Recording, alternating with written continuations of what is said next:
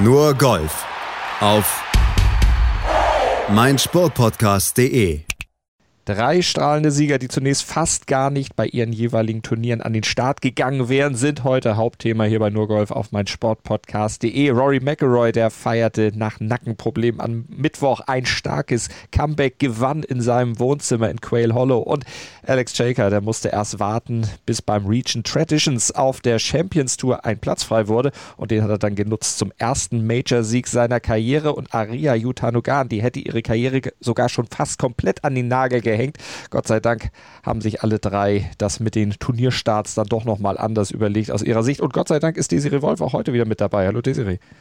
Hallo Malte. Und wir starten natürlich gleich mit dem Blick auf die Champions Tour, mit dem Blick auf den allerersten Major-Titel von Alex Shaker in seiner Karriere.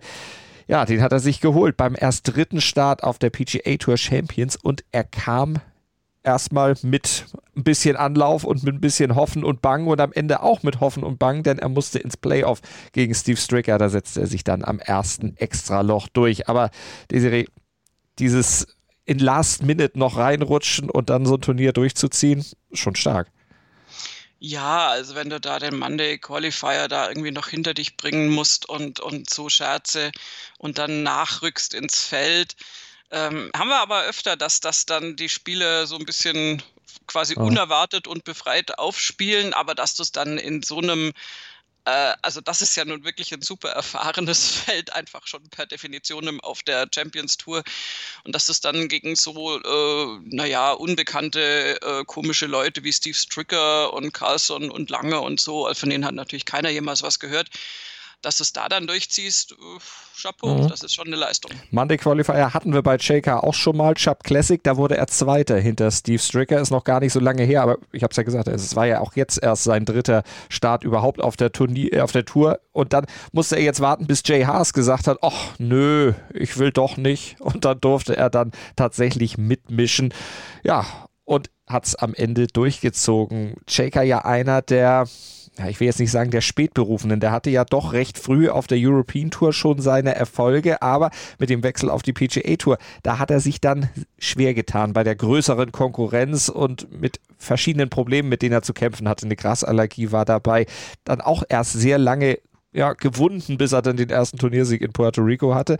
Und jetzt scheint schneller zu gehen. Startet er jetzt komplett durch? Ist er jetzt einer von denen, die Bernhard Langer richtig Konkurrenz machen?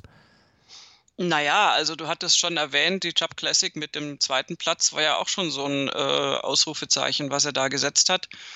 Ähm, also wenn man jetzt böse ist, kann man sagen, äh, man ist überrascht, wo, woher diese Form auf einmal kommt. Aber er hat da irgendwie zu sich und zu seinem Spiel gefunden und ähm, ich finde das sehr beeindruckend, dass er sich da durchsetzen kann und dass er da es, es, fühlt sich für mich so ein bisschen an, als ob er so ein neues Kapitel aufgeschlagen hätte und als ob ihm das so neuen Antrieb und neue Motivation und auch so ein bisschen neues Selbstbewusstsein jetzt gibt. Mhm. Und Selbstbewusstsein kannst du aus diesem Sieg natürlich ziehen. Hören wir ihn mal selbst. You know, it's a dream come true. Um, it's like the first win on the PGA Tour. Um, you grind. I mean, everybody grinds for so many years, and uh, you know, it's just incredible right now. I have, I have no words. I'm so happy, and I'm glad I did it on Mother's Day, and you know, I'm just super excited. Ja, das kann man verstehen. Da fehlten ihm fast so ein bisschen die Worte. Er wurde dann auch noch gefragt, wie er denn seine Runde einschätzt. Da wurde er ein bisschen redseliger. You know, he's a great player. I know I I gonna have to get lucky, make aggressive shots, give me chances, and make the putts. Um, you know, and I did it, and uh, you know, I think uh, it turned a little bit when he hit it in the water, and I made birdie on the par five. That gave me a little bit momentum. But uh, you know, I'm just so so excited. I it's I, I have no words right now. Er, das ist Steve Stricker, den er da dann eben am Ende noch abgefangen hat, der ja Titelverteidiger war. Genau, und ganz ehrlich, Steve Stricker ist, ähm, ist wirklich auch in einer bestechenden Form, in der er ja eigentlich irgendwie immer mehr oder weniger war. Er hat sich ja nur zeitweise rar gemacht. Das war ja immer das System Stricker, dass der Familie sehr viel zählt und er gar nicht so viele Starts absolviert.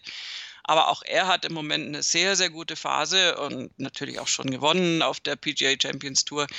Und ähm, hat, also durchaus beeindruckend sich in dieses Playoff gespielt. Also Jaker hatte zwischendurch mal eine zwei Schläge Führung und dann kam Stricker ran und als er dann einen wirklich tollen, längeren Putt auf der 18 gemacht hat, um sich ins Playoff zu spielen, dachte ich mir schon so, uh, wenn das jetzt mal nicht das Momentum auf Strickers Seite ist, der ja sozusagen Jaker noch eingeholt hat, das ist immer so, fühlt sich immer so ein bisschen besser an, als wenn dann noch einer an dich ranspielt. Aber im Playoff selbst hat Jaker dann wirklich ganz, ganz solide, nicht solide, das ist äh, viel zu, viel zu äh, äh negativ ausgedrückt, mhm. aber hat wirklich toll gespielt und Stricker da dann auch, auch keine Chance gelassen und mit einem Birdie sich dann beim ersten Playoff-Loch schon gleich äh, dann den Titel geholt und das ist eine Riesenleistung, also bin ich sehr beeindruckt. 68, 69, 66, 67 seine Rundenergebnisse, minus 18 dann am Ende, wie gesagt, schlaggleich mit Steve Stricker und dann am Ende auch mit dem Turniersieg belohnt. 33 Jahre gibt es das Turnier schon, erst sieben internationale Sieger haben sich in diese Trophäe eingravieren können. Miguel Angel Jiménez 2018 war der letzte, davor Bernhard Langer, David Frost, Mark McNulty, Eduardo Romero und Graham Marsh. Also es sind ganz, ganz wenige, es ist eine sehr illustre Runde. Ja, ähm, weil die Champions Tour per se natürlich auch äh, sehr ähm, Amerika dominiert ist vom Teilnehmerfeld her. Aber natürlich äh, gibt es da auch äh, internationale Teilnehmer und ich meine, Bernhard Langer wundert mich jetzt nicht, dass er das Turnier schon gewonnen hat. Da gibt es, glaube ich, wenige, die er da noch nicht gewonnen hat. Aber ähm, Bernhard Lange übrigens auch mit einem mit sechsten mhm. Platz äh, da wieder ganz vorne mit dabei. Es ist auf jeden Fall eine super erfreuliche Leistung. Und wenn wir dann auch mal auf die Rookies gucken, die in diesem Jahr, in dieser Saison auf der Champions Tour gewonnen haben, denn Jaker, er ist ja ein Rookie, auch wenn er schon 50 ist, aber das ist ja eben das Rookie-Alter auf dieser Tour. Die anderen, Brad Quigley, Ernie Els, Shane Birch, Jim Furyk, Phil Mickelson und Mike Weir. Also auch das eine sehr illustre Runde, in die sich da Jaker jetzt eingespielt hat. Ja, auf jeden Fall. Phil Mickelson war ja nicht am Start. Ja, der, der hat sich ja äh, auf der PGA Tour verwirklicht äh, hm. oder nicht. Kommen wir gleich nochmal zu, ja. aber ähm, ja, ein bisschen schon. Und äh, aber ja, natürlich. Also das ist äh, das ist total spannend. Also finde ich auch. Ich würde ich würde gerne mal in Bernhard Langers Haut stecken und nachfühlen, wie das für ihn so ist. Ich meine, er ist ja sowieso natürlich der Superprofi-Sportler, auch auch mental in jeder Hinsicht. Aber es kommen ja nun wirklich äh, jedes Jahr x Junge danach irgendwie. Und Langer schafft es trotzdem, sich da zu halten, hat jetzt mehr Konkurrenz, was aber auch verständlich ist, weil diese jetzt 50-Jährigen sind natürlich irgendwie dann doch ein, vielleicht noch einen Ticken zum Teil athletischer, als, als Bernhard Langer das sein kann, was jetzt so pure Länge und so weiter mhm. anbelangt. Also Jaker zum Beispiel wird Langer in jedem Fall ausdriven. Langer hat andere Qualitäten, mit denen er punktet und auch immer noch punktet, aber wie sich das anfühlt, wenn die da so alle von unten nachdrängeln, äh, würde mich interessieren. Und ähm, ja, da ist auf jeden Fall, da kommen jetzt immer wieder so Jahrgänge, die da sehr beeindruckende Namen haben. Und ich glaube, der diesjährige 50er-Jahrgang, der gehört auf jeden Fall damit zu. Mhm. Viele kommen und Jacob bleibt, denn der hat jetzt eine 5-Year-Exemption die er bekommen hat bei diesem Turnier jetzt, ne? Zumindest. Und er kommt ja dann auch wieder beim Season Opening Mitsubishi Electric Championship auf Hawaii. Also auch da darf er dann dabei sein und eine Spielberechtigung für die volle Tour bis Ende 22. Ja, das ist halt äh, einfach äh, immer so die halbe Miete, dass du, also Sieg, ja, nice, aber was da mitkommt, ist das Wichtige, nämlich wie lange habe ich eine Tourkarte, wie lange habe ich Spielberechtigung und da kann er sich jetzt eben weitere Chancen erspielen und vielleicht auch weitere Turniere jetzt noch gewinnen, wir werden sehen. Er kann auf jeden Fall die Monday Qualifier erstmal umgehen und braucht nicht hoffen, genau. braucht niemandem irgendwas äh, Schlechtes wünschen, das, was ich ihm jetzt nicht unterstelle, dass er das getan hat, dass er dann doch irgendwie noch reinrutscht. Er ist einfach dabei und das ist eine super Sache für Alex Jaker, ein super Turniersieg für ihn. Der zweite Deutsche, der jemals auf der PGA Tour Champions gewinnen konnte. Einer ist noch vor ihm, der hat einen großen Vorsprung. Bernhard Langer, der hat es einmal 41 Mal geschafft. Von daher. Äh, ich äh, würde jetzt mal prognostizieren, dass er an Bernhard Langer da auch so schnell, wenn überhaupt jemals, nicht rankommt. Ja, pass mal auf, alle drei Turnierstarts, ein Sieg. Er ist 14 Jahre jünger als Bernhard, 13 Jahre. Hm. Ja. Rechnen wir mal hoch. Nein, machen wir nicht. Ist Quatsch. ja, ich glaube, der, äh, der Rekord bzw. die Zahlen von Langer sind schon so tendenziell für die Ewigkeit, weil er einfach. Mhm was hat, was ganz wenige haben, das ist diese unfassbare Beständigkeit, die, die er hat. Also auch da jetzt so im, im Moment gewinnen jetzt andere, das sind natürlich Leute wie Steve Stricker und jetzt auch Alex Jaker im Fokus, aber er lungert da ja immer rum. Mhm. Also im ja, besten Sinne. Der hat da mal hier einen geteilten Sechsten und da einen geteilten Fünften und dann mal einen Dritten. Ähm, ist da in der Jahreswertung ganz vorne mit dabei und ähm, im Moment in Führung, glaube ich auch. Ich wollte gerade sagen, er ist nicht nur mit dabei, er ist ganz vorne 1.806.245 Dollar. Genau, und diese absolute, ja, also das sind kaum Ausfälle dabei, wenn Bernhard Lange an den Start geht. Und das, das ist das letztendlich, was ihm da immer noch äh, zu großen Erfolgen verhilft. Und auch Bernhard Langer kann jederzeit dann wieder gewinnen, wenn es passt. Und wenn, äh, wenn die Bedingungen dann für ihn auch sehr gut sind, der liefert da einfach immer noch richtig gut ab, obwohl er eben 13 Jahre älter ist als zum Beispiel Jaker mhm. und die anderen 50er jetzt. Obwohl du hast eben gesagt, äh, das sind Rekorde für die Ewigkeit. Noch ist ihm auf dem Weg in die Ewigkeit einer im Weg, Hale Irwin, nämlich aber wir haben es ja schon öfter gesagt, wir gehen davon aus, dass in den nächsten Jahren dessen Marke dann auch fällt. So viel sind es ja nicht mehr, die Bernhard Langer dann aufholen muss. Aber heute ist erstmal der Tag, an dem wir Alex Shaker hochleben lassen. Das haben wir getan hier bei Nurgolf auf meinsportpodcast.de. Und jetzt lassen wir den nächsten hochleben, nämlich gleich auf der PGA Tour. Da ist Rory McElroy dran. Der hat nämlich auch seine persönliche Durststrecke brechen können und war am Ende sehr, sehr emotional nach seinem Sieg beim Wells Fargo. Nur Golf auf meinsportpodcast.de. Wir schauen zum Wells Fargo Championship nach Quail Hollow in Charlotte und gucken aufs Leaderboard und sehen Rory McIlroy. Der steht wieder oben, hat mit minus 10 das Turnier gewonnen vor Abraham Anser. Der liegt bei minus 9 und den dritten Platz teilen sich Victor Hofland und Keith Mitchell mit minus 8. Und für Rory McIlroy ist es der 19. Turniersieg in seiner Karriere. Der erste nach einem Jahr, sechs Monaten und sechs Tagen und der erste auch als Papa und die Familie war auch mit dabei, hat am 18. Grün gewartet, bis Papa dann kam und er hat es noch mal ein bisschen spannend gemacht dann am Ende. Ja, meine Nerven und das aber um Mitternacht dann. Was sollen Erika und die kleine Poppy sagen? Das stimmt natürlich, ja. Äh, die werden da mitgefiebert haben. Die kleine Poppy war eher etwas äh, ungehalten. Ich glaube, die haben die Zuschauer gestört, die ihren Papa ebenso gar nicht gestört haben. Aber da war natürlich schon viel Betrieb. Die hatten da unfassbar viele Zuschauer da und mit nix Maske und nix Abstand. Also alle durchgeimpft, naja. alle ja, immun. ja, bestimmt, bestimmt, bestimmt. Vor allem die jungen Leute. Ne? Ähm, keine Ahnung, wie also wie das jetzt läuft, das äh, können wir gar nicht einschätzen von hier. Aber jedenfalls war die kleine, als als dann der Papa kam, war die relativ unleidig. Und war so, nee, äh, konnte ich aber auch verstehen. Dann fürs Siegerfoto war es dann wieder gut. Und ähm, ja, also da war wirklich äh, viel Spannung noch drin, weil eigentlich dachte man an der 17, das ist ein Paar 3 und du hast da wirklich fiese Crosswinds, äh, die dich da auf diesem Platz begleiten, so auch an diesem Paar 3 mit dem Wasser und allem. Also da ist ja überall sehr viel Wasser auch, was große Gefahren äh, bergen kann. Mhm. Und äh, da hatte Rory einen sehr, sehr souveränen Schlag gemacht. Und dann hatte man sich eigentlich so ein bisschen zurückgelehnt und gedacht, gut, okay, die zwei Schläge müsste er normalerweise jetzt nach Hause bringen. Und das hat er sich dann doch nochmal anders überlegt mit der Spannung. Aber es ist ja am Ende, ist ja nochmal gut gegangen. ja, ja, das hätte man tatsächlich so ausdrücken können. ähm, Aber auch da, dank, dank äh, tatkräftiger Mithilfe, ne? Äh, ja, tatsächlich, ähm, ich muss Abbitte leisten, äh, was ich hiermit offiziell ja, tun äh, äh, möchte.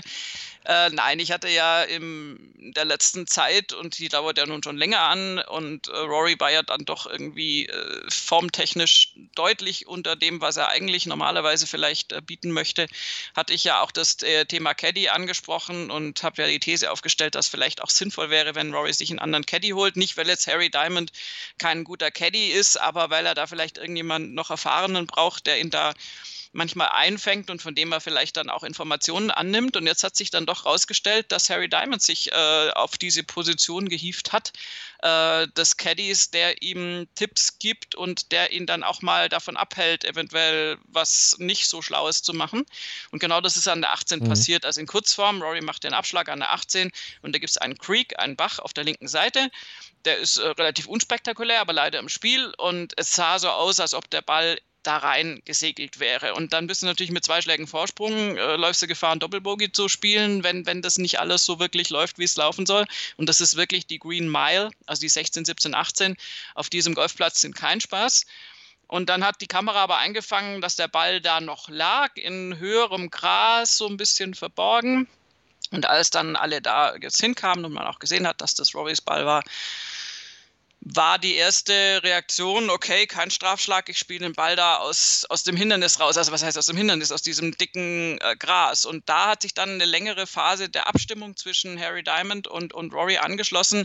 Die hatten zwischenzeitlich, sind die sogar zu den Zuschauern hochgegangen, haben dann praktisch so verschiedene Richtungen äh, äh ausprobiert, wo kann man dann überhaupt hinspielen, weil der Stand so katastrophal war und letztendlich wohl auch die Balllage, ähm, dass du also rechts raus, wo er hätte hin müssen, aufs Fairway, einfach nur mal sicherheitsrauspitchen irgendwie, äh, das, das wäre unter Umständen mhm. ganz fatal geändert. Und dann hat wohl, wie Rory hinterher erzählt hat, äh, Harry zu ihm gesagt, hey, mach mal langsam, lass uns überlegen, lass uns gut überlegen, was wir machen. Links rausspielen war dann irgendwie auch nicht so die beste Idee. Und dann hat Harry ihn letztendlich dazu gebracht, ähm, den Strafschlag zu nehmen und den Drop zu nehmen. Äh, um, also, um dann mit dem Schlag dann äh, hoffnungsvoll äh, das Grün eventuell erreichen ja. zu können. Und genauso lief es dann auch. Und das ist genau die Art von Caddy Einwirkung, die du brauchst in, in so einer Phase. Und dass Rory sich da äh, äh ja praktisch dem Ratschlag angeschlossen hat, finde ich eine reife Leistung, weil das war wirklich auch für Amateure, ganz ehrlich, Tipp an alle, also auf Privatrunden, meine Güte, da mache ich auch einen Haufen Quatsch und spiele unspielbare Bälle so einfach zum Spaß. Aber bei einem Turnier muss man genau das machen. Muss man wirklich überlegen, macht es nicht mehr Sinn, den Strafschlag zu nehmen, bevor mhm. ich jetzt da im Hindernis mich in noch größere Bredouille bringe und dann noch viel mehr Schläge verliere. Genau. Und hört auf den Caddy, wenn ihr einen habt. Aber äh, das äh, kommt bei uns Normalsterblichen äußerst selten vor, glaube ich, dass da tatsächlich mal jemand die Tasche trägt. Aber entscheidet euch vielleicht dann eher für die etwas sicherere Variante, es sei denn, ihr wollt Tin Cup-mäßig, Kevin Costner-mäßig, ihr kennt den Film, einfach äh, mit dem Kopf durch die Wand. Das wollte Rory nicht und so hat er den Pot am Ende geholt. Zum dritten Mal in seiner Karriere. 2010, 2015 und 2021 hat er also beim Wells Fargo jetzt schon gewonnen auf einem Platz, wie er selbst sagt, äh, der immer gut zu ihm war. Yeah, this place has been good to me. Um, you know, ever ever since I first set eyes on on this golf course, I, I loved it from the um, from the first time I played it, and um, you know that love has sort of been reciprocated back. Um, you know, I've, I've played so well here over the years. Um, I think this is the first time I've ever won an event f- for the third time, so uh, that's pretty cool uh, to do it here. The first time that I won an event for the third time. Wow, das ist sehr viel Numerologie, die er da jetzt reingebracht hat, aber er hat auf jeden Fall recht. Und er hatte auch recht, dass er am Ende doch gestartet ist, trotz seiner Nackenprobleme. Und er hat eben, und das hören wir auch gleich nochmal, erst überlegt, ob er überhaupt startet. Wenn er am Donnerstag eine frühe Startzeit gehabt hätte, dann wäre er gar nicht angetreten. I didn't even think I was about I was going to tee off in this tournament on Wednesday night. You know, even if I had had a morning tee time on Thursday, I probably wouldn't have. I probably would have pulled out because I hurt my neck on Wednesday afternoon and um, couldn't make a backswing. So. Um, it just sort of everything aligned. I, I was off on Thursday afternoon. I got enough treatment so that I could play, and then progressively got a little bit better as the week went on. And um, yeah, it's just amazing how these little things, you know, they, they all add up. Ja, hat er wirklich äh, Glück gehabt, dass er dann auch ja so viel Losglück hatte, dass er erst nachmittags ran durfte. Ja, also so viel Glück darf man dann, glaube ich, auch mal haben, aber es ist immer wieder interessant, wie knapp man da auch mal an einem äh, ja, an einem, an einem verletzungsbedingten äh, Ausscheiden irgendwie mhm. entlang schrammt. Und ähm, insofern ist das wirklich, hat er sich da auch gut wieder eingekriegt. Und das muss man sowieso generell sagen. Und das haben auch seine Mitstreiter anerkannt. Auch Keith Mitchell hat sich in diese Richtung geäußert. Äh, ganz ehrlich, das war ja nicht annähernd Rory mit seinem A-Game. nee, da, da habe ich eine Zahl zu. 19 von 56 Fairways. So wenig Fairways hat noch kein Sieger beim Wells Fargo bisher äh, getroffen. Das schlechteste bisher waren 26. Ja, also das ist eine Zahl, die viel aussagt, weil Rory immer noch mit seinen Abschlägen kämpft. Ähm, man sieht jetzt eine leichte Schwungänderung im Vergleich zum Beispiel zum Januar. Und das ist ein bisschen stabiler, aber es ist also noch lange nicht da, wo er sein möchte und wo er hin möchte. Ähm, es gab auch mal die Situation, ich weiß jetzt nicht mehr, war das am Samstag, glaube ich, an einem Loch, wo er einfach problemlos hätte ein Holz 3 schlagen können und wo er trotzdem den Driver genommen mhm. hat und wo du richtig gespürt hast, dass er praktisch wieder dahin kommen will, dass er sagen kann, das ist mein sicherster Schlag, den mache ich sogar, wo andere äh, zum Dreierholz greifen, einfach weil ich es kann, so ungefähr. Ja. Und da hat es aber leider nicht geklappt. Also jedenfalls nicht so, wie er sich das vorgestellt hat. Und ähm, insofern, da, da kämpft er noch ein bisschen, aber er ist eben selbst in dieser äh, Form in der Lage, da ein durchaus illustres Turnierfeld hinter sich zu lassen. Und ähm, ja, du hattest das schon gesagt, mit dem zum dritten Mal gewonnen, wenn auch verklausuliert formuliert. ähm, das ist wirklich sein Wohnzimmer Mhm. Also da hat er, äh, ja, ich glaube, das ist einfach, äh, da fühlt er sich einfach wohl. Zweiter Driving Distance und dritter Strokes Gained Putting und bester im Scrambling. Das dann die weiteren Statistiken, die diesen Sieg dann nochmal illustrieren. Und wenn wir über Länge sprechen, dann müssen wir natürlich auch über Bryson DeChambeau sprechen, der auf den ersten beiden Runden ja eigentlich gar nicht wirklich was so hingekriegt hat, wie er das gerne selbst gekriegt hätte, der dann auch nach seinen ersten Runden von 70 und 74 sich schon außerhalb des Cuts wählte und einfach mal nach Hause geflogen ist. Ja, der hat dann einen Flieger nach Dallas genommen, weil, ja, es sah nun mal so aus, weil das tatsächlich immer voreilig ist. Es gab am Freitag sehr, sehr lange die Situation, dass, dass die Cutline hin und her geswitcht ist, weil da einfach sehr viele äh, gleich platziert sind, natürlich dann da unten, da unten im Feld. Und dann geht es immer darum, kommt da noch ein Spieler dazu oder fällt einer raus? Und dann, wenn dann einer rausfällt, dann sind auf einmal zehn Leute mehr im Cut, die das äh, vielleicht gar nicht mehr vermutet hätten. Und man hatte sowieso generell so ein bisschen ein Favoritensterben bei dem Turnier, was, was äh, sehr schade ist und was natürlich auch gerade, wenn man wieder Zuschauer da hatte, natürlich auch von den Veranstaltern dann immer nur sehr kritisch äh, beäugt wird. Und insofern war man froh, dass diese Cut-Lösung, die Bryson noch mit drin gelassen hat, äh, dann letztendlich eingetreten ist. Äh, er hat sich dann, er war dann in Dallas, hat es dann erfahren, hat sich dann ins Bett gelegt, äh, schon um 8 Uhr abends hat ein paar Stunden geschlafen, hat einen Flieger um 2.45 Uhr nachts genommen, war dann um 5 Uhr irgendwie wieder in Charlotte und äh, ja, und dann ist er da so ein bisschen ähm, müde auf die Runde und auch mit nicht viel Schlaf mhm. und hat danach dann sehr, sehr viel geschlafen und das war dann fast sogar noch schlimmer. Ja, aber er hat sich die Müdigkeit irgendwie dann auch aus den Knochen gespielt. Denn ich meine, der hatte erst 70, 74, sagte es, und dann 68, 68 und das hat ihn am Ende auf den geteilten neunten Platz gebracht. Also es hat ihm jetzt nicht geschadet. Nö, es hat ihm nicht geschadet und es hat vor allen Dingen seiner Position im FedEx Cup nicht geschadet. Da hat er nämlich Platz 1 übernommen ja. von JT. Justin Thomas hat äh, auch nicht so das Wochenende seines Lebens, nee, eigentlich das Turnier seines Lebens ja. gehabt, muss man sagen. Der hat schwer gekämpft. Äh, das war äh, deswegen ganz nett, weil er dann immer im, ähm, auf Golf TV in den Featured Groups war äh, die vor Beginn der eigentlichen Übertragung gezeigt werden. Und das sind aber halt, das hatten wir auch schon mal mit Rory und Brooks Köpka, äh, das sind natürlich leider nur die Spieler drin, die halt auch schon sehr früh auf die Runde gehen, was ja dann immer nicht so für tolle Platzierungen spricht. Mhm.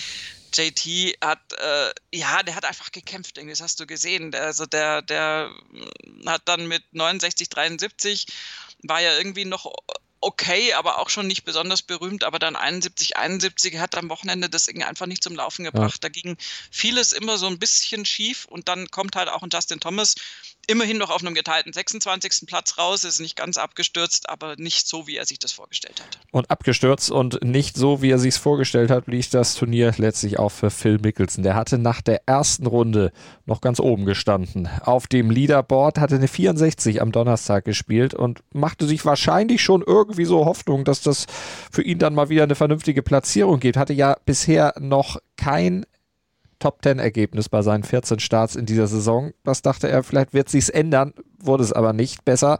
64, 75, 76, 76, am Ende geteilter 69. Ja, also nach der ersten Runde habe ich gedacht, so, wow, was geht hier denn ab? Also da war er auch wirklich, da ist er über diesen Platz gepflügt und hat das den quasi zerlegt. Das war wirklich toll. Platzrekord ist übrigens, äh, wer hätte es gedacht bei Rory mit 61? Damals, 2010, äh, ja. Genau.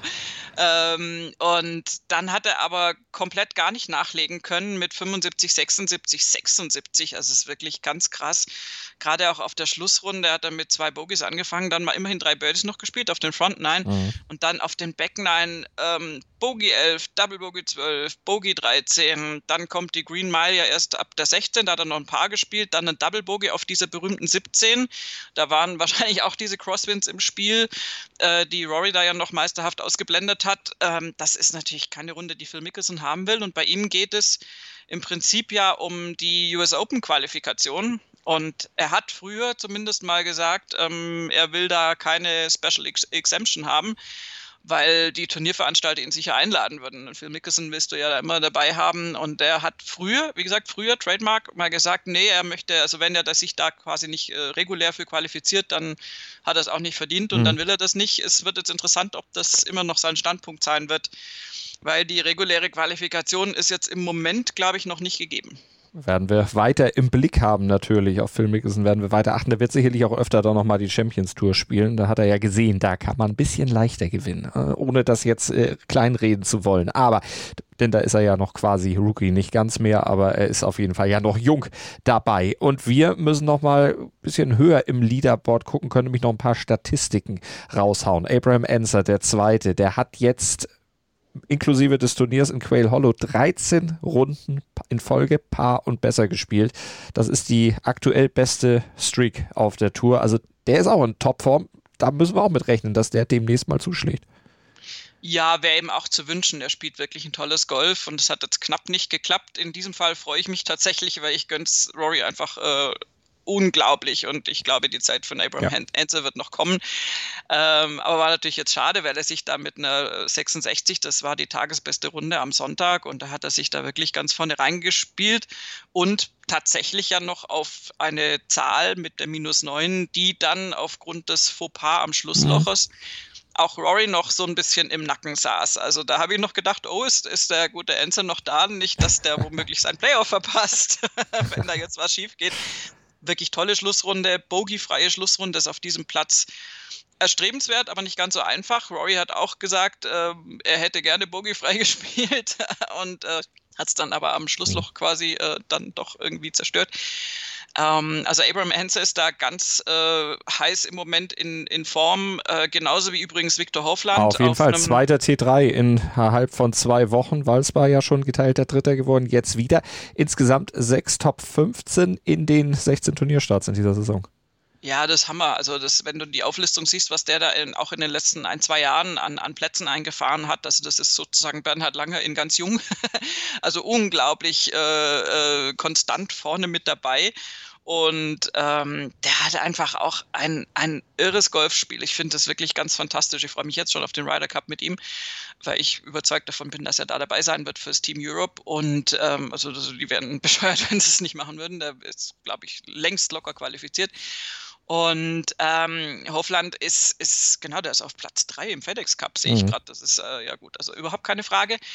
Ähm, der hat einfach wirklich auch die, äh, die, nicht die Gabe, das ist Quatsch, aber er hat das Potenzial, auch immer auf wirklich schweren Plätzen ähm, zu, zu, äh, zu gewinnen. Ja, nicht immer jetzt natürlich im Moment noch nicht, aber, aber sich ganz vorne da irgendwie einzunisten. Ähm, wenn du seine Auflistung siehst, wo der zum Teil seine zweiten, dritten, vierten, fünften Plätze geholt hat, das sind immer fiese, fiese Golfkurses. Also jetzt nicht fiese, aber die ganz top als sehr schwierig anerkannten ist übrigens bei Rory genau dasselbe. Mhm. Jetzt kam ja wieder mal eine Liste mit seinen 19 Siegen, die er da erarbeitet hat. Da ist kein einzig, also das eine RBC Canadian Open 2019, sein vorletzter Sieg vor der großen Unterbrechung jetzt. Das war das einzige Turnier, wo du sagst, naja, das ist jetzt ist nett, aber ist jetzt nicht so ganz vorne. Und ansonsten hat er da halt Majors drin und hat halt die Congressionals und Arnold Palmer Invitational und so, also die wirklich großen Sachen. Und bei genau diesen großen Sachen ist Victor Hofland im Moment immer ganz vorne mit dabei. Insofern denke ich, das ist eine Frage der Zeit, bis der das durchzieht. Das Spiel, was der hat, ist, ist Hammer. Also das, ich bin da sehr begeistert. Also ein Flight mit Rory McIlroy und Victor Hofland ist im Moment also absolut so das, das höchste der Gefühle, wenn man mich fragt, so im Golfsport, weil das wirklich zwei krasse Typen sind. Und ein ganz krasser Typ auf der European Tour, zu dem kommen wir jetzt gleich nach einer kurzen Pause hier bei nur Golf auf mein Sportpodcast.de, ist Garrick Higgo, denn der hat schon wieder zugeschlagen auf Teneriffa und darauf gucken wir gleich. Ich habe mich natürlich schockverliebt, weil die war wirklich ganz, ganz klein. So begann die Mensch-Hund-Beziehung zwischen Christina und Tierschutzhund Frieda. Und wie es danach, nach dem ersten Moment der Verliebtheit, so weiterging und welche Klippen es danach zu umschiffen galt, das hört ihr in der neuen Ausgabe von Iswas Dog, dem Podcast für harmonische Mensch-Hund-Beziehungen. Iswas Dog? Mit Malte Asmus. Überall, wo es Podcasts gibt. Nur Golf auf mein Sportpodcast.de mit dem dritten Teil. Wir schauen auf die European Tour und gleich natürlich auch noch auf die LPGA Tour. Aber zunächst mal nach Teneriffa zu Garrick Higgo. Der hat mich bei der Canary Island Championship schon wieder zugeschlagen. Zweiter Turniersieg binnen drei Wochen für ihn. Der dritte Toursieg auf der European Tour insgesamt. Er ist jetzt der viertjüngste Spieler auf der Tour, der drei Turniersiege äh, holen konnte. Und er hatte den größten Vorsprung auf der 2021er Tour, nämlich sechs Schläge waren es am Ende, die ihn vor Maverick Endcliffe und sieben Schläge vor Tapio Pulkanen dann da platziert sahen auf Platz 1 mit minus 27. Desiree, du hast noch eine Statistik. Er ist nämlich schon fast Tiger-like. Ja, also das ist ja nur noch eine Frage der Zeit. Nein, es gibt tatsächlich einen Rekord von Tiger Woods, äh, der also praktisch seit 1990 jetzt gezählt, äh, der die wenigste Anzahl von Events gebraucht hat, um drei Siege einzufahren. Bei Tiger Woods natürlich auf der PGA Tour und bei Higo ist das jetzt auf der European Tour. Also er hat jetzt ähm, 26 Turniere gespielt, drei Siege, davon jetzt zwei innerhalb von drei Wochen. Das ist schon eine Riesennummer und das bestätigt diese Einschätzung, die wir ja schon vor einiger Zeit mal hatten, als es noch nicht so ganz klar aussah, dass Gary Kigo da ein wahnsinniges Talent ist und äh, da mal so eine richtig Welle macht auf der European Tour. Äh, abgesehen davon sind die Kanaren ja offensichtlich von den Südafrikanern annektiert worden, weil ja zwischen den beiden Siegen von Garrick Higo auch noch die in Burmester war letzte Stimmt. Woche. Also die drei Siege sind komplett in südafrikanischer Hand. Also da kann man sagen, das Team hat auch einen super Lauf. Es ist von Afrika nicht weit weg. Von daher ist es ähnlich warm. Ah, gut, von Südafrika ist es schon sehr, sehr weit weg. Aber ich wollte gerade sagen. Man, man, versucht krampfhaft eine Verbindung herzustellen. Aber auf jeden Fall ist er super drauf. Und was wir sagen müssen, der Marsch der Deutschen äh, auf der European Tour ist erstmal gestoppt worden, aber auch nicht ganz, denn auch da haben wir gute Platzierungen zu vermelden. Sebastian Heisel nämlich auf dem geteilten neunten Platz. Heisel der beste Deutsche und Bernd Ritthammer geteilter 20. Genau, Heiselim in der tollen Schlussrunde mit der 63. Ähm, das dürfte die beste Tagesrunde gewesen sein am Sonntag auf Platz 9. Hat sich 23 Plätze da noch verbessert. Das ist, das ist schon richtig toll und hat sich noch in die Top 10 gespielt und Bernd Ritthammer auf Platz 20, also auf einem geteilten 20. Platz, ist minimal zurückgefallen, mhm. aber mit einer 67 am Sonntag. Hat sehr beständig gespielt, finde ich gut. Er hatte keine Ausreise. Eine 70 am ersten Tag hat ihn natürlich jetzt nicht ganz nach vorne verfrachtet, aber dann 64, 67, 67, das ist, das ist eine gute Ausbeute für Bernd Ritthammer. Für die anderen Deutschen hat es leider nicht zu so weit äh, vorne platzierten äh, Ergebnissen gereicht. Max Schmidt ist der Einzige, der einen Cut gerade noch geschafft hat, aber dann quasi als letzter, also als 77. dann um die Ecke kam. Da hat aber ein Raben schwarzer Moving Day auch mit zu tun. Der mhm. hat nämlich die ersten zwei Tage ganz toll gespielt und dann eine 81 am dritten Tag abgeliefert. Die war dann einfach, die hat ihn dann ans Ende des Feldes verfrachtet. Das ist ein bisschen schade. Genau, und nicht im Cut waren dann leider Marcel Schneider und Nikolai von Dellingshausen, aber ich meine, bei Nikolai, da kann man das dann auch irgendwo ich will jetzt nicht sagen entschuldigen, das klingt jetzt auch irgendwie bescheuert, aber man kann es verstehen. Letzte Woche dieser große äh, Turniererfolg mit dem zweiten Platz, der besten Platzierung seiner Karriere, dass da so ein bisschen die Luft raus ist, kann man schon verstehen. Ja, also du,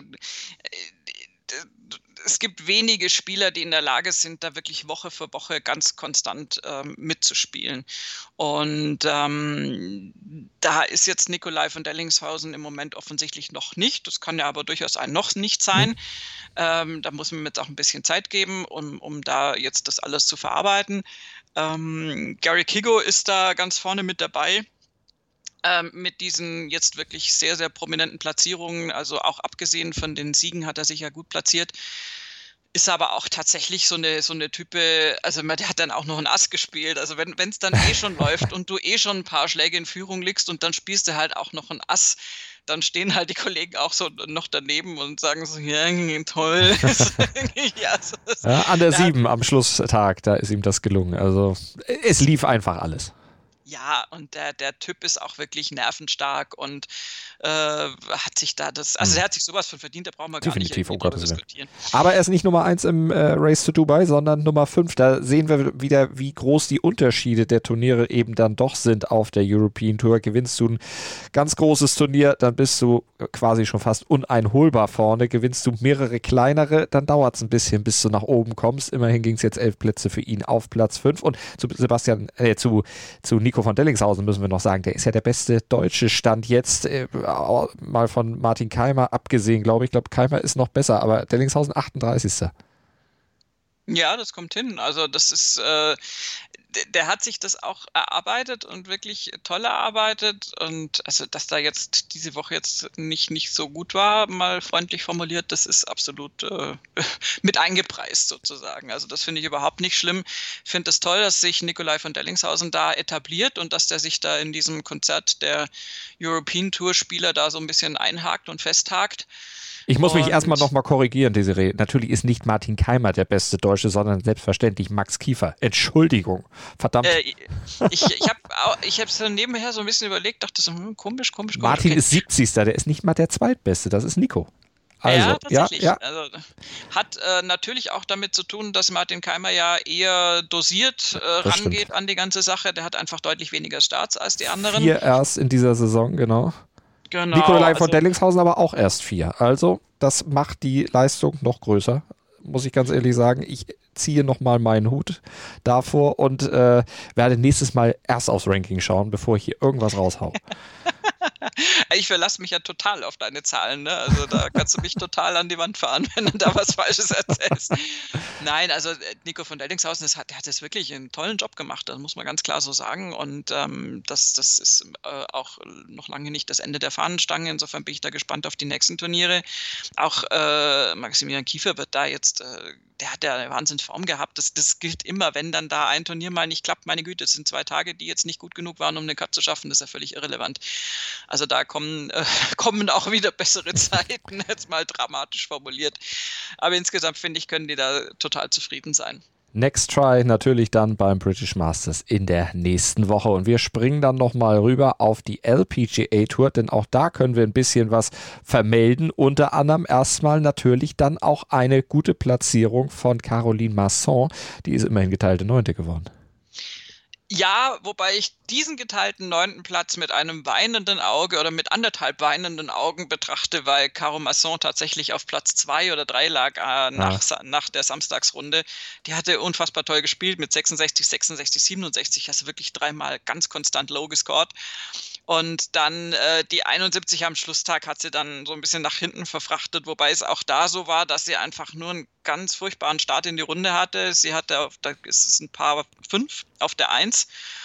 Und äh, da hat sie einen Doppelbogie gespielt. Oh. Und das ist natürlich so irgendwie die Katastrophe schlechthin, wobei man sagen muss, dass sie auch am Samstag auf der Eins schon einen Bogie gespielt hat.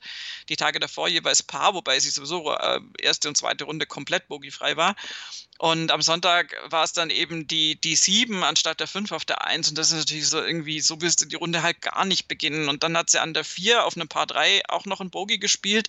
Und dann bist du einfach mal so drei Schläge irgendwie weiter hinten, als du zu Beginn warst. Und das ist dann natürlich schon frustrierend. Sie hat dann nämlich gut reagiert. Und das ist auch das, was man dann wiederum äh, absolut positiv vermerken muss. Sie hat dann nur noch Birdies gespielt. Birdie 5, Birdie 7, Birdie 15 und auch an der 18 noch ein Birdie.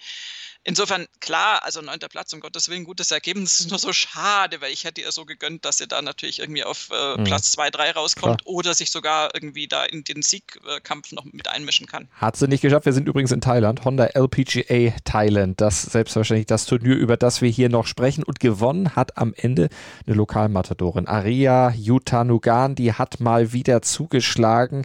Nach einer ja, wirklichen Siegdürre hat sie sich wieder durchgesetzt mit minus 22. Ein Schlag vor Atia Titikul und zwei Schläge vor So Hyun Ru, Amy Yang, Angel Yin und Patty Tavatana Kit.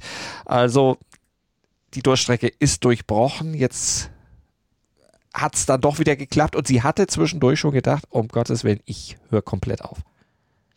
Ja, also das ist, äh, war für sie wohl wirklich äh, eine sehr schwierige Zeit. Ich meine, wir haben das nicht äh, verbalisiert, weil ja. wir natürlich genauso wie auch die, die Fernsehbilder dann nicht auf jede Spielerin eingehen, die dann eben nicht performt. Und bei ja. Aria Yutanogan ist es tatsächlich einfach aufgefallen, dass sie in letzter Zeit äh, sowieso, es gab ja eh wenige Ergebnisse äh, im äh, Covid-19 geplagten mhm. Pandemiejahr.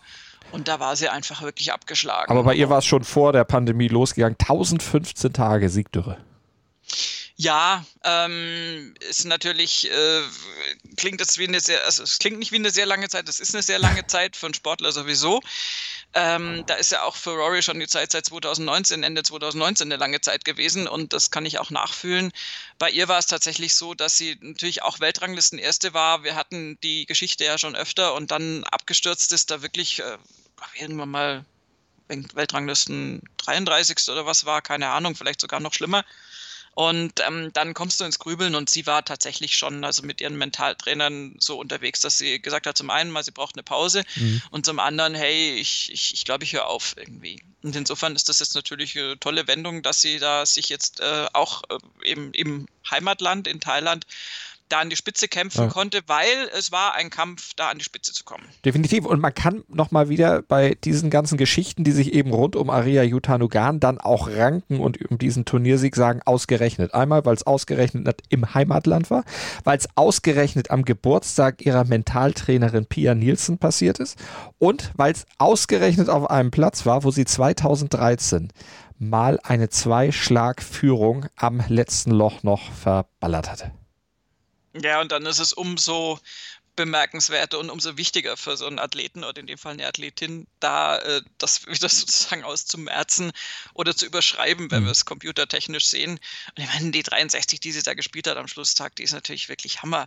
Und ähm, sie musste dann noch warten, weil sie natürlich nicht im Schlussflight war ähm, und hat es dann aber wirklich, ähm, als dann Titikul drin war mit der minus 21, also ein Schlag weniger, wusste sie dann, sie hat es geschafft und das ist, äh, glaube ich, ein, ein, ein Riesenmoment jetzt für Arya Yutanugan gewesen. Definitiv, diese Erleichterung war ihr absolut anzumerken. Sie hat es geschafft, mal wieder zu gewinnen. Jetzt sind wir gespannt, wie sich das dann bei ihr fortsetzt, wie dann dieses Überschreiben sich dann auf die Psyche tatsächlich auswirken wird. Aber alle diese Punkte, die zeigen eben auch, dass dieses Mentaltraining offensichtlich eine ganze Menge gebracht hat. Ja, mit Sicherheit. Und äh, ich meine, sie hat ja auch immer noch ihre Kofferwette wahrscheinlich mit Moria laufen. Jetzt hat sie mal ein bisschen Erleichterung auch auf der Reise dann. Muss die Schwester mal ran. Ähm, nein, keine Ahnung. Ich weiß nicht, ob sie diese äh, Vereinbarung noch aufrechterhalten nach so vielen Jahren, aber das fand ich sehr lustig damals.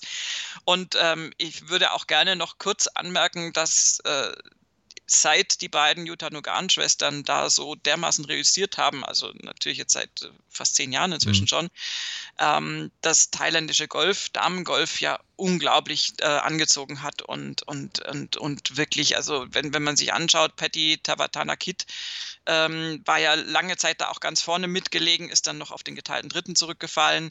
Eine ganz junge Spielerin mit unfassbarem Potenzial. Auch Titikul hat schon richtig tolle Ergebnisse abgeliefert.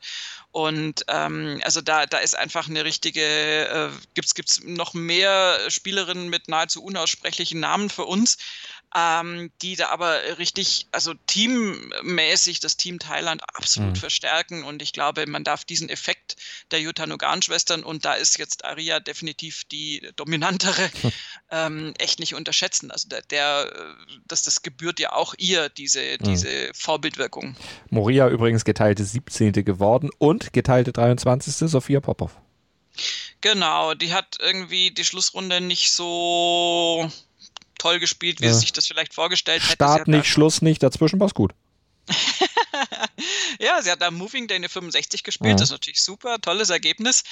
Ähm, ja, also ich glaube auch bei Sophia Popov, auch bei ihren Social Media Posts war so ein bisschen ähm, ja, äh, abzusehen, dass es einfach auch nicht ihre äußeren Bedingungen waren, also abgesehen von, von feuchter, warmer Luft, die da natürlich vorherrscht, die man mögen muss, äh, hatte sie wohl auch eben noch mit einem was ist ein Stomach Bug, wie kann man das sagen, mit einer Magen-Darm-Geschichte ja. halt auch noch zu kämpfen. Und ähm, also da waren so ein paar Begleiterscheinungen, die es auch jetzt nicht leichter machen. Und ähm, sie ist äh, ganz klar jetzt auf der Linie, ähm, jetzt ein bisschen ausruhen und dann vor allem daran arbeiten, die Schlussrunde einfach noch besser hinzukriegen. Klar, das ist natürlich jetzt der Schluss, den sie aus der 72 am, am Sonntag gezogen hat. Und das ist ja auch gut so und richtig so. Und ich wünsche da jetzt einfach nur, dass sie sich ein bisschen erholen kann und dann soll sie wieder angreifen, weil sie hat ja wirklich auch eine tolle Konstanz in dem, was die da sonst auf der LPGA Tour abzieht. Und wir wir erholen uns jetzt auch bis zum nächsten Montag, werden dann äh, wieder mit nur Golf natürlich für euch zurück sein im Podcatcher eurer Wahl. Könnt ihr uns dann wieder zuhören, wenn wir die Golfwoche Revue passieren lassen hier auf meinsportpodcast.de. Danke für euer Interesse und danke dir, Tiseri. Sehr gerne. Was zum Teufel, du Bastard? Du bist tot, du kleiner Hundeficker. Und dieser kleine Hundeficker, das ist unser Werner.